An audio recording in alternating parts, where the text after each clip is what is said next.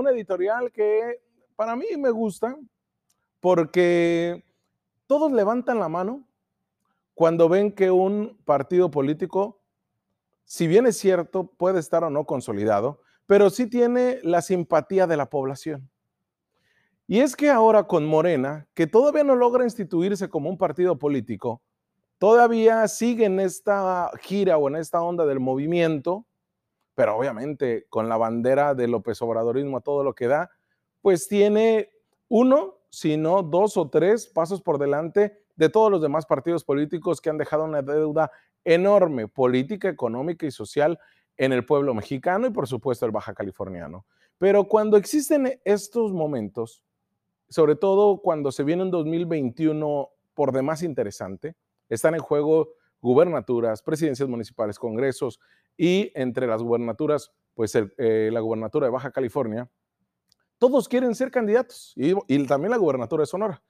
Todo mundo quiere ser candidato y todos creen tener las credenciales y el perfil idóneo para poder ser un candidato y no solamente administrar el recurso público de todos, sino también para tener este control y manejo de las políticas públicas, el control y manejo de la seguridad y el control y manejo de una población que es eh, muy diferente y que además estamos frente a un multiculturalismo con una pluralidad enorme que pocas personas lo entienden. Acá no es un eh, juego de popularidad, acá no es un juego de decir quién es el más bonito, quién es el más guapo, quién es el que aplaude más, porque tampoco el ser candidato significa, porque le digo, todo el mundo la quiere. ¿Por qué? Pues porque dice mi mamá que me veo bien guapo y que soy bien honesto. Porque dice mi hija que no hay nadie como yo, que soy su superhéroe. Porque dice mi abuela, mi abuelo, que no hay una persona con más carisma y más cariñoso que yo. Porque dice mi esposa que como yo no hay otro que porque dice mi vecino que tengo ese carisma para poder llegar a la gente y poner el orden en la calle, porque dice mis mejores amigos que no hay tipo tan eh, honrado como yo. Pero todas son interpretaciones de lo que piensa la gente de mí y mi círculo más cercano. Pero de ahí a que tenga las credenciales, que tenga este perfil político para poder administrar los recursos de un municipio, de un Estado, eso es totalmente aparte. Y de esto vamos a hablar el día de hoy. El perfil del candidato. ¿Por qué todos la quieren ser? Le pasó al PAN en los 30 años que gobernó. Por eso Kiko fue gobernador, ¿usted sabía? Porque Kiko la perdió en tres internas. Y en la tercera dijo, ¿saben qué? Ya me toca. Ya, ya, ya, esta ya es para mí. Ya la dejé pasar con Osuna, ya la dejé pasar con este, con el propio Lordi, ya, ya me toca, ¿no? Y porque ya me toca y porque era carismático, porque era Kiko, no era Francisco Vega, era Kiko. ¿Cómo no dársela? Y con el PRI pasó exactamente lo mismo con Peña Nieto, no, no, no, no vas a recordárselo.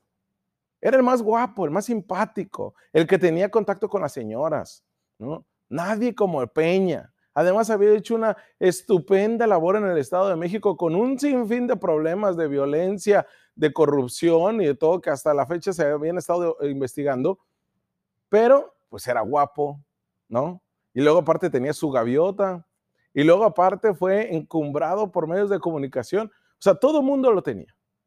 Pero realmente, ¿qué tiene que tener el candidato? Porque el pueblo no constituye la esfera importante de la crítica y del control, ni tampoco de la instancia mediadora entre la sociedad y el Estado, sino actualmente, más que nunca antes, nos hemos convertido en una masa de votantes hacia la que se dirige la publicidad, buena, mala y pésima, de los partidos políticos. La relación de independencia entre el pueblo y los partidos políticos está muy distante, es una brecha grandísima ya. Cuando estos, los partidos, como entidades de interés público, se deberían de asumir como que el pueblo es su punto de partida para todo y que han conducido a que los intereses generales no sean tan importantes, pues quedan relegados al contentillo de una cúpula del poder. Y es así como los partidos se han separado de las masas, se han separado del verdadero pueblo y solamente los buscan cuando son esa masa de votos. Cuando en las democracias contemporáneas, como la que vivimos en México, nos topamos con personas que ocupan los cargos, cargos públicos que no son necesariamente los más capaces o los más comprometidos con la pluralidad de intereses que hay en nuestro país y en nuestra entidad, pues termina siendo un gobierno para unos pocos o para un sector económico y social muy concreto. Es el gobierno de los pocos. Por mucho que hayan conseguido más votos que nadie en la historia de Baja California, sigue siendo un gobierno de los pocos, porque hay un eh, desinterés de la gente de emitir su sufragio y solamente siete de cada diez, solamente tres de cada diez votan. Siete de cada diez se quedan en sus casas o les vale un cacahuate. Históricamente se ha visto que tenemos una realidad en donde cualquiera puede llegar a ser gobernante. Sí, cualquiera. Siempre y cuando estés en el círculo de amigos, compadres, los caime bien, los lamebotas, los besamanos, o simplemente te vieron estrella un día y te tocó que los planetas se alinearan y los dirigentes de los partidos políticos te escogieran.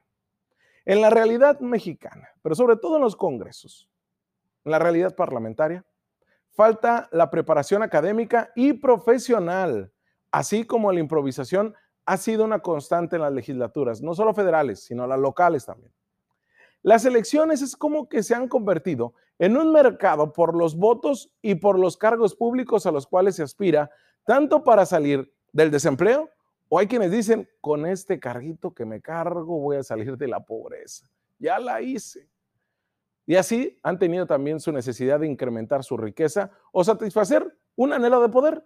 Algo que dijeron es que yo desde chiquito mi mamá me dijo que yo podía ser un buen político porque yo era muy bueno para las matemáticas y para el español. Un buen político lo primero que tiene que tener, señores, es capacidad intelectual, pero también capacidad moral para conducir los destinos de un país. Un buen político tiene que ser competente para el puesto que ostenta. También tiene que tener esa capacidad moral que le permita a estos personajes de la política no meterse en negocios sucios e inmorales en su puesto de trabajo. El perfil político ideal está ahí y, no es, y está a la vista de todos, porque todos sabemos qué es lo que queremos como gobernante. Pero además hay estudiosos de diferentes, desde Centroamérica, en Guatemala, que es donde tomo varias partes de este editorial, como también en Estados Unidos, como en México, en investigaciones que se han hecho, y por supuesto en Europa, donde está muy por encima de lo que quiere la gente la honradez, la preparación y la formación.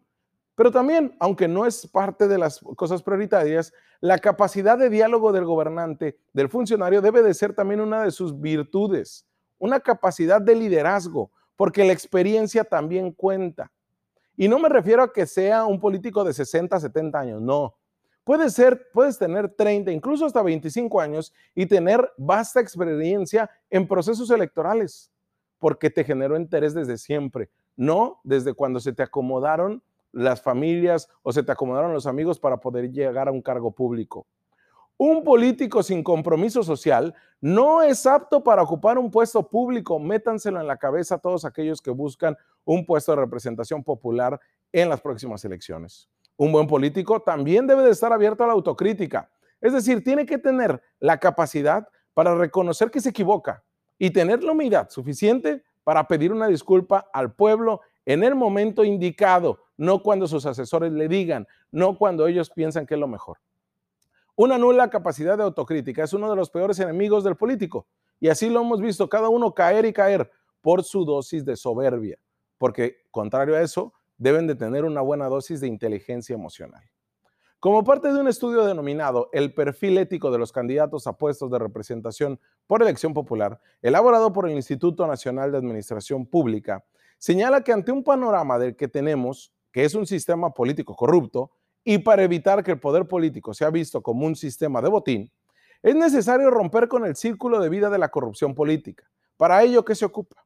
Se requiere comenzar a deshacer esta maraña de la misma situación que tenemos. ¿Con qué? Con una propuesta concreta, que comienza por atender el perfil de los aspirantes a representantes públicos en una contienda electoral. Porque la ausencia de requisitos éticos, establece este estudio, en el perfil de aspirantes a los cargos de elección, da pie a proliferación de prácticas corruptas una vez cuando ya lleguen al cargo. Bajo esta tónica, el ideal de la democracia que tememos que se materializa en el bien común, así como en una vida buena para la comunidad política, resulta impracticable.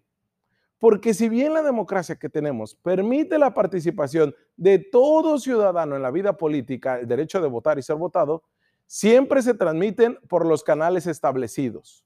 Porque ser ciudadano y postulado por un partido político no es lo mismo que es un sistema político perfecto. ¿eh?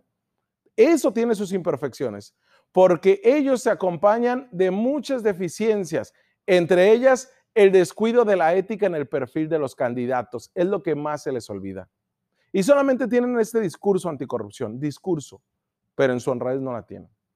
Las apariciones públicas de los candidatos se planean en términos visuales y emocionales de la gente.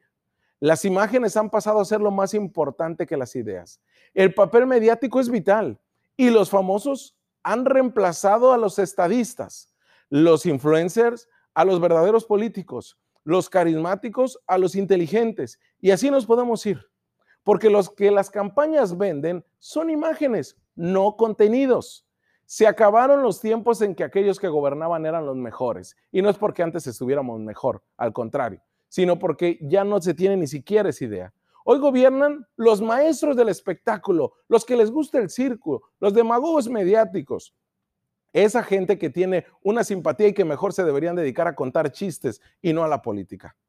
Una persona contemple debe de ser, hasta en las situaciones más adversas, que mantenga la calma, así deberemos de tener un gobernante, un estratega en la toma de decisiones, que sea honesto, que tenga transparencia en su patrimonio, un verdadero 3 de 3 y, ¿por qué no? Un 6 de 6, que nos digan todo de cómo entraron y cómo salieron. Una persona abierta al diálogo, debe ser, no debe tener prejuicios, debe ser incluyente, que se acompañe de un gabinete con un equipo con los mismos principios y claro, o expertise en las áreas que se van a desempeñar. Y si ya fueron servidores públicos, pues sus resultados, qué es lo que hicieron. Y si fueron representantes populares como regidores, diputados o alcaldes, que nos digan qué promesas de campaña cumplieron. Ahí están plasmadas en el Instituto Estatal Electoral. No costaría nada de trabajo. Deben de tener también los políticos este perfil, un proyecto, porque no se trata solamente de personas, se trata de un gran proyecto y hay eh, gente que se dedica a elaborar proyectos huecos. Por eso el proyecto tiene que venir desde ellos. Ya para finalizar les digo que la teoría política nos enseña que cuando un representante público surgido de situaciones anómalas no cumple con la misión de trabajar en razón del interés general, se convierte en un usurpador del cargo lo que equivale a decir un politicastro, entendiendo politicastro como un político mediocre, rastrero, soberbio, prepotente y sobre todo corrupto. ¿Usted quiere de esos para que lo gobiernen en las próximas elecciones? ¿Usted quiere que esos sean sus candidatos? Ahí está, lo dejo para el análisis. Usted tiene la última palabra, pero este es algo, un ABC muy sencillo y que empezamos con una primera entrega de lo que deben de ser los candidatos. Un primer perfil. ¿Qué es lo que los baja californianos quieren? Usted díganos, escríbanos y nos comente. Vamos a una pausa comercial y le tengo una sorpresa. Terminando este corte comercial, ya no me va a ver aquí en el estudio, estaremos en otra parte. Vamos a pausa y volvemos.